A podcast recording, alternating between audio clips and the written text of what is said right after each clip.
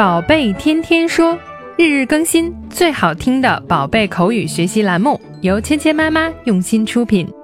宝贝天天说，芊芊妈妈。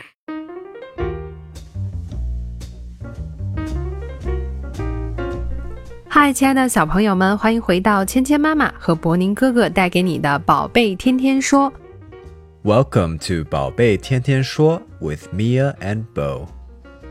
在博物馆里，佩奇最喜欢的展厅呢是那个展出女王使用过的文物的展厅。那么乔治呢最喜欢的是有真的恐龙的那个展厅。不过这些似乎都不是猪爸爸最喜欢的房间，会是哪一个呢？我们一起来听一下今天的对话。 And it looks as if Daddy Pig is already in his favorite room. Which room is that, Mummy? 在博物馆里游玩一天，佩奇和乔治都已经找到了他们最喜欢看的东西。佩奇喜欢跟女王有关的东西，那么乔治呢喜欢跟恐龙有关的东西。爸爸到底最喜欢什么呢？And it looks as if Daddy Pig is already in his favorite room. 看起来猪爸爸好像已经在他最喜欢的房间里面了。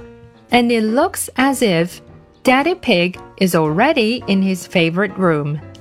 As if 指的就是好像、似乎，and it looks as if 看起来好像，and it looks as if Daddy Pig is already in his favorite room.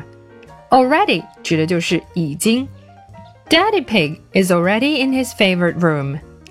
猪爸爸已经到他最喜欢的房间了，你们知道是哪一个吗？佩奇好奇地问妈妈：“Which room is that? Which room is that?”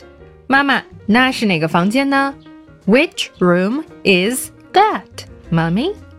佩奇感到很好奇，爸爸到底喜欢博物馆里哪一个展厅呢？Which room is that？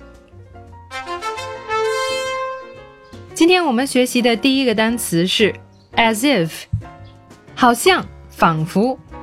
as if, as if, as if, as if.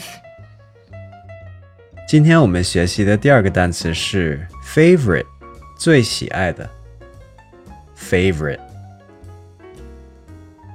favorite, favorite, favorite,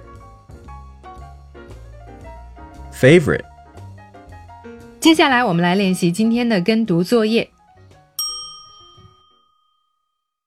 And it looks as if Daddy Pig is already in his favorite room.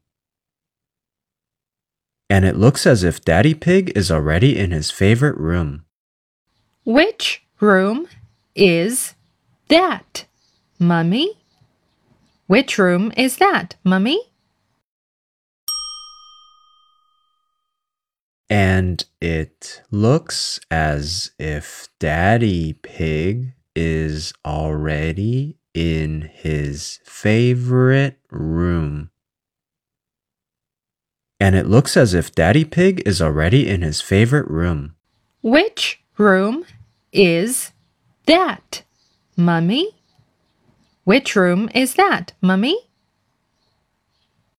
接下来我们来玩你问我答。 And it looks as if Daddy Pig is already in his favorite room.